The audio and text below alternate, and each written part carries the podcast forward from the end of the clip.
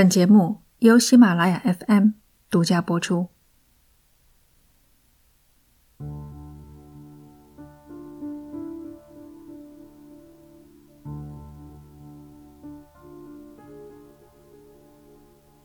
一九五八年，捷克斯洛伐克国家安全局开启了一份代号为 N 四四的档案。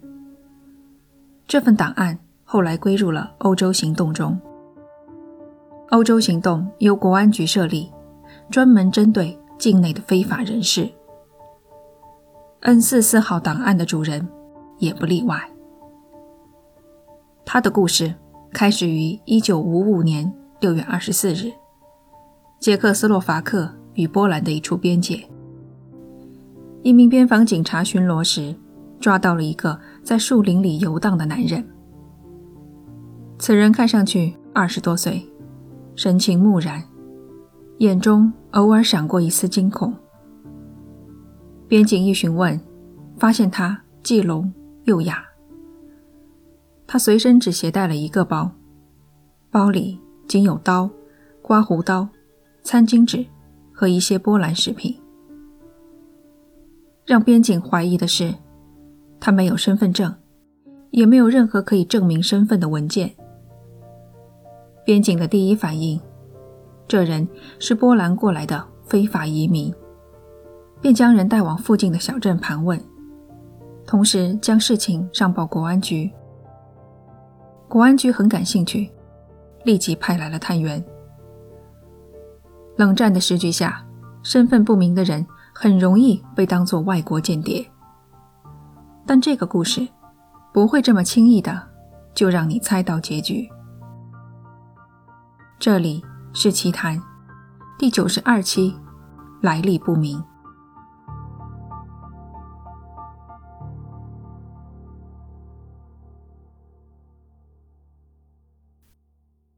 因为该男子是聋哑人，与他的交流只能通过纸笔来进行。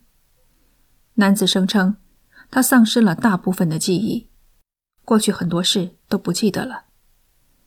记得的有哪些呢？首先，他的名字叫卡雷尔·诺瓦克。然后，他生于拉德霍斯特山区，天生聋哑。纳粹占领期间，他同父母一道被押往德国。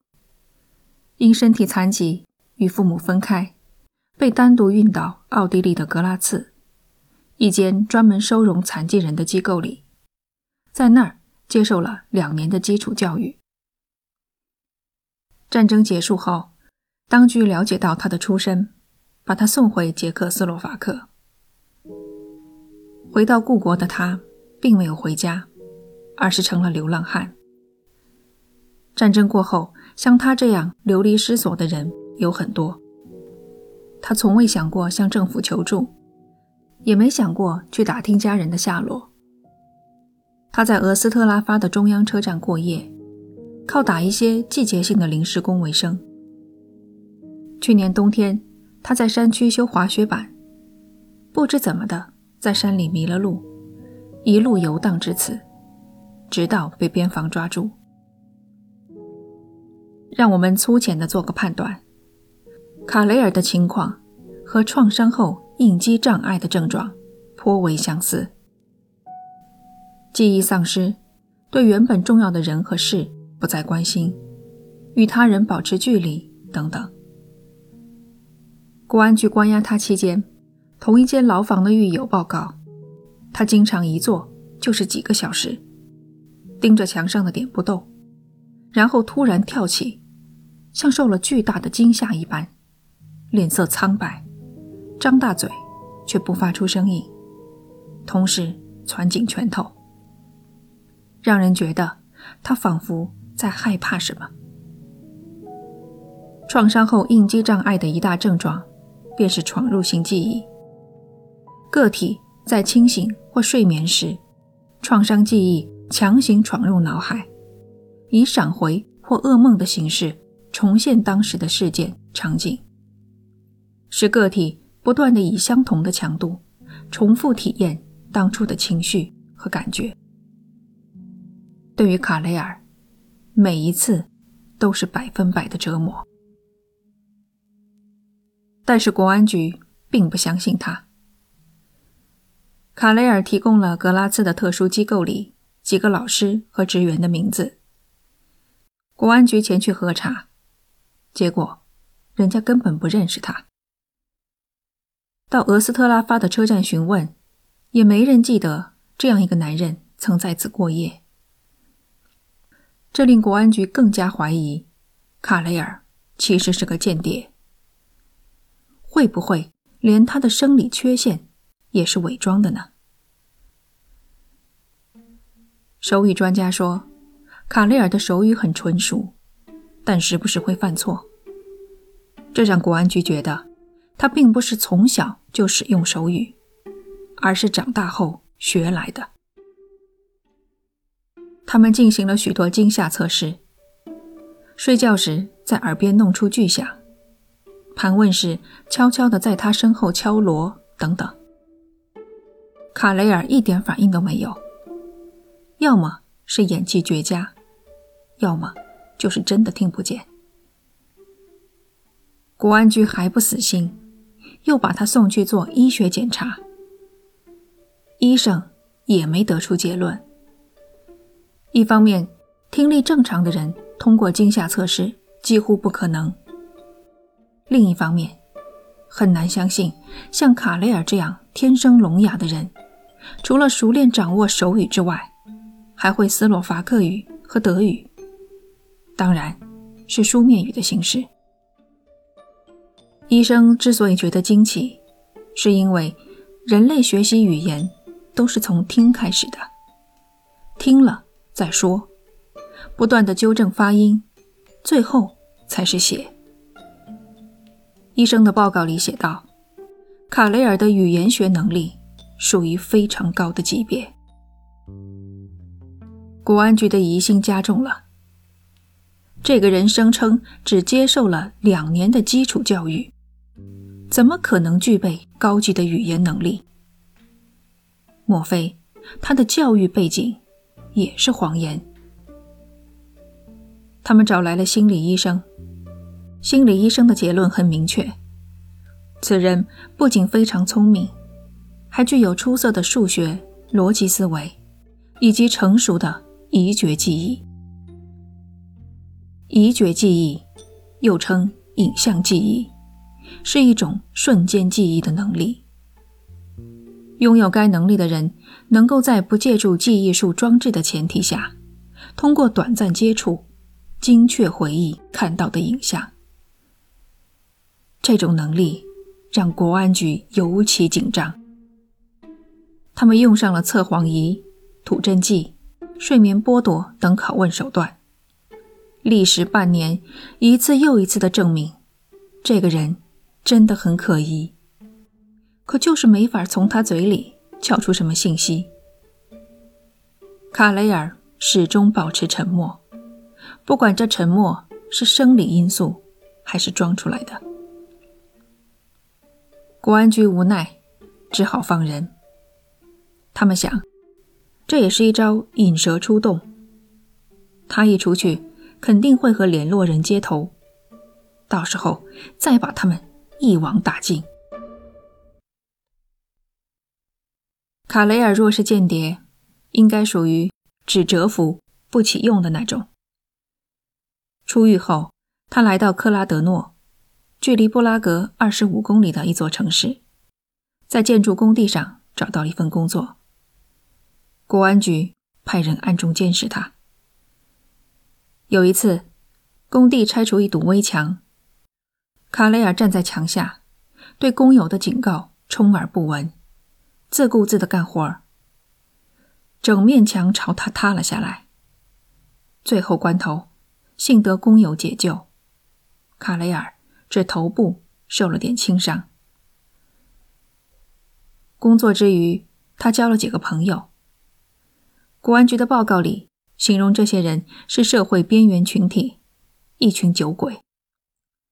其中有一个人叫弗朗蒂谢克·维斯。维斯很快发现，卡雷尔不像一个没什么文化的普通工人，更像一个落难的学者。他很聪明，在多个领域都有丰富的知识：哲学、文学、历史、政治、经济。一来二去，两人混熟了。维斯经常邀请卡雷尔去他家聚会。没过多久，种种细节让维斯觉得卡雷尔能听到他说话。试探性的一问，卡雷尔居然爽快地承认了。据他自己说，他遇上了一场车祸，陷入昏迷，醒来后听力奇迹般的恢复了。他开始学说话，尽管从头学语音很困难，但很快就掌握了。他早厌倦了装一个聋哑人，只是怕国安局误以为自己在牵着他们的鼻子走。才一直不敢透露。维斯接下来的发现更令他惊奇。卡雷尔不仅会说捷克语、斯洛伐克语，还会德语、英语、波兰语、俄语，以及基本的法语和意大利语。如果他真是短期内零基础学习语音，怎么可能熟练掌握这么多外语？而且。他讲话有口音，听着像波兰、俄罗斯那边的。他又是从谁那儿学来的口音？惊奇还没有结束。卡雷尔承认，他对国安局说的并非真实经历。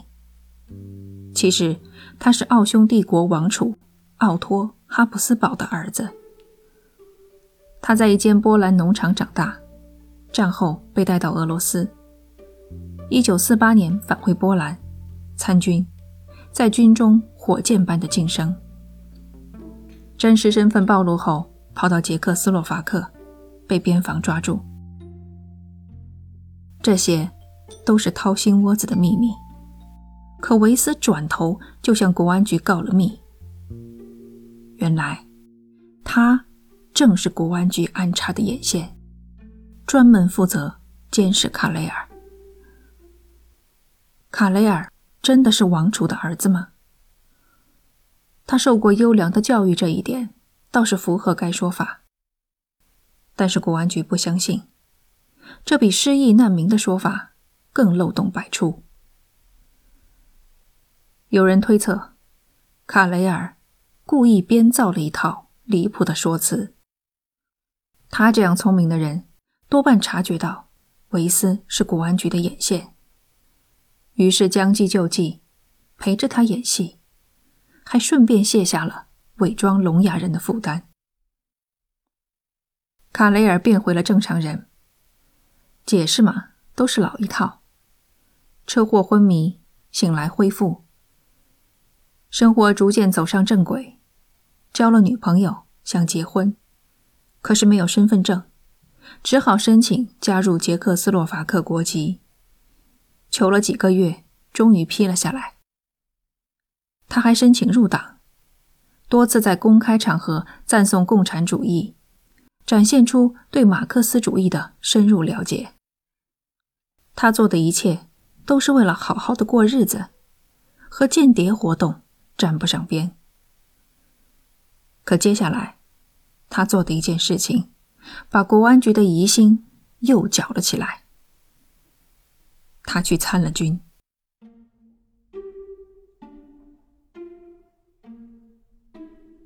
说实话，我不知道像卡雷尔这样的人怎么能通过军队的背景审查。可能是当时年轻男子奇缺，所以背景审查并不严格。加入军队后，卡雷尔的表现令身边的人无比惊叹。他像一块海绵，贪婪地学习知识。射击成绩全班最佳，搏击和拳击的水平高超。第一个学会开坦克，能和飞行员就最新的机型侃侃而谈。几乎每个人都怀疑，卡雷尔以前是不是接受过军事训练。国安局这次没有贸然抓人。而是在他家里装监听器，监听他的电话，同时加大力度寻找认识或见过卡雷尔的人。他们还真找到了几个。证人 A 说，他在1951到1954年间多次见过卡雷尔，地点是德国的一个难民营。卡雷尔当时讲一口带外国口音的捷克语，为美国中情局充当翻译。证人 B 说，他在奥地利的一个难民营见过卡雷尔，这次是一九五二年。证人记得卡雷尔前臂有一处烧伤，还缠着绷带。卡雷尔手臂上的确有伤痕，他自称是以前练体操留下的。还有好几个证人，说法大致相同。基本都是一九五一到一九五四这个区间，在某国难民营见过卡雷尔。每种说法里，他扮演的角色都不一样，只有一点是相同的：他是相当聪明、受过良好教育的人。关于钱币的烧伤，我看到网上有一种解释：卡雷尔可能是想烧掉集中营的纹身。若真如此的话，就表示他曾被关押在纳粹的某个集中营里。根据一些史料，那些会多国语言、受过良好教育的犯人，可能会被纳粹征用，充当纹身师、焚尸队等等。这类人在幸存者眼中和纳粹一样可恨。那么，会不会卡雷尔也被纳粹征用了？为了掩盖过去，才佯装失忆呢。国安局收集了不少证词，顺着每种说法到国内外各地进行调查，结果没一个得到证实。他们仍然坚信卡雷尔是个间谍。一九六一年，卡雷尔再次被捕，罪名是叛国和阴谋。具体的罪行包括。给坦克、军队设施拍照，私下诋毁苏联政权等等。这里插一句，我找到的捷克语和英语材料，带或不带主观色彩的，都提到国安局疑似操纵证据，捏造罪名。面对庞大的国家机器，反抗与否，结局都是投进监狱。卡雷尔唯一能做的，就是坚决否认证人的证词和间谍的指控。等待审判期间，国安局加紧调查卡雷尔的真实身份。这回，他们请来了人类学家和精神病学家。人类学家失败了，由于缺乏对卡雷尔过去生活方式的了解，年龄只能粗略推断。在二十七到三十五岁左右，精神病学家也没给国安局带来惊喜，只说卡雷尔拥有超乎常人的智力，有心理不正常的迹象，但绝对没有患病。一九六二年，在缺乏证据的情况下，法院判了卡雷尔十二年有期徒刑，关进集中营里劳动。公安局还不死心，派出三名探员做卧底，监视卡雷尔的一举一动。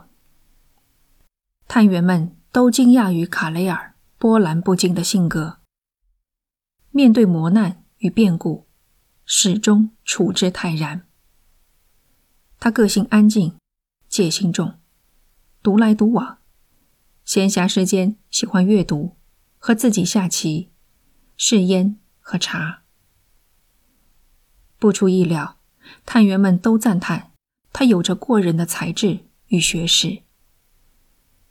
唯一称得上新发现的，便是他对反犹主义十分厌恶，这让探员觉得他可能是犹太人。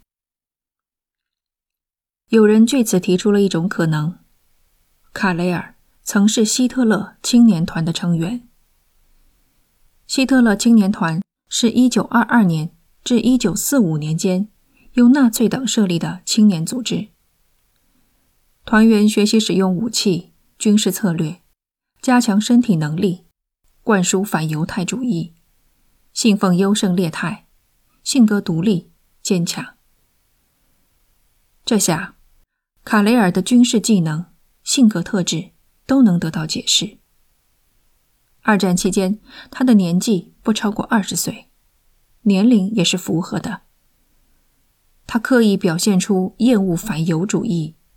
可能是害怕被人发现，或是悔恨。但是青年团不注重学术教育，卡雷尔的模样也不像纳粹德国追求的纯种雅利安人。在集中营关了六年，卡雷尔提出减刑申请。一九六九年，因其狱中良好的表现，卡雷尔获提前释放。国安局认为。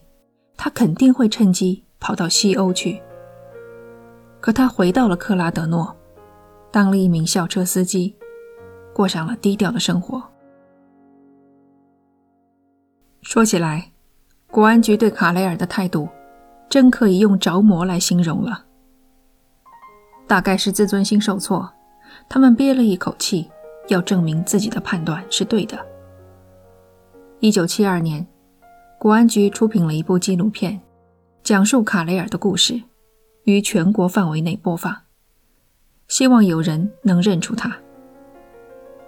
四年后，又协助出品了一部电影，卡雷尔的角色设定成一个间谍，结局被我方同志给干掉了。